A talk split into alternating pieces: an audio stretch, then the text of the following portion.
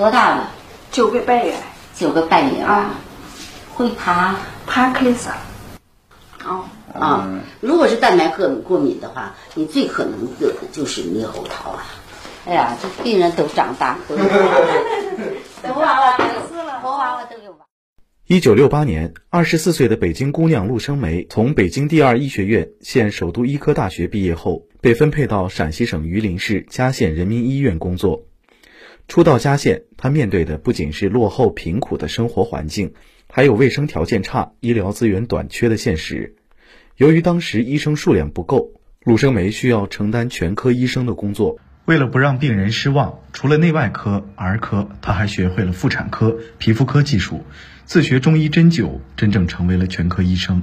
党的二十大代表、嘉县人民医院原副院长陆生梅说：“我到嘉县以后，嗯，发现这里就是一直以来，内科和儿科是在一块儿的，这样不利于儿科医生的专科方面的发展。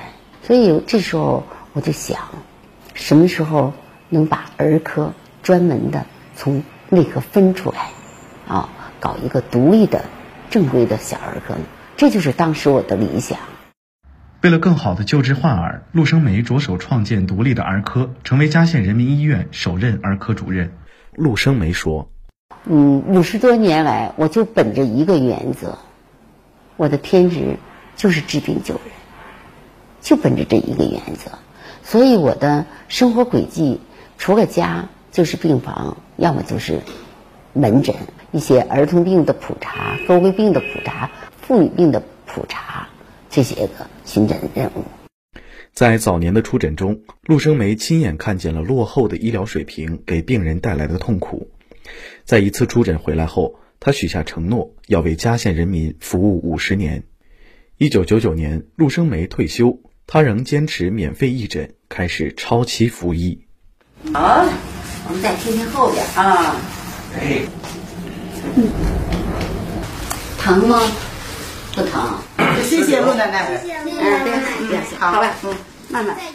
党的二十大代表、嘉县人民医院原副院长陆生梅说：“我就是个医生，我就踏踏实实给病人治病就可以了，帮助病人，啊，安抚病人，这个任务没有退休年龄，我还要继续做。”陆生梅接诊过的患者樊振宁说：“老大夫在我项目组之后强人一样。三十几年前我经常上路，而且是给儿子看病了，儿子呢又经常上楼给嫂子看病。五十多年来，陆生梅通过践行为人民服务的诺言，淬炼党性。据粗略估算，退休后的二十年里，陆生梅义诊的患者超过十万人次。不久前。”陆生梅当选党的二十大代表，陆生梅说：“觉得幸福，觉得激动，我会嗯继续做好我的义诊工作。我有决心，就是把自己最后的时光献给我们的医校医疗事业，生如火花吧，把自己的光和热发挥到极致。”新华社记者吴洪波陕西西安报道。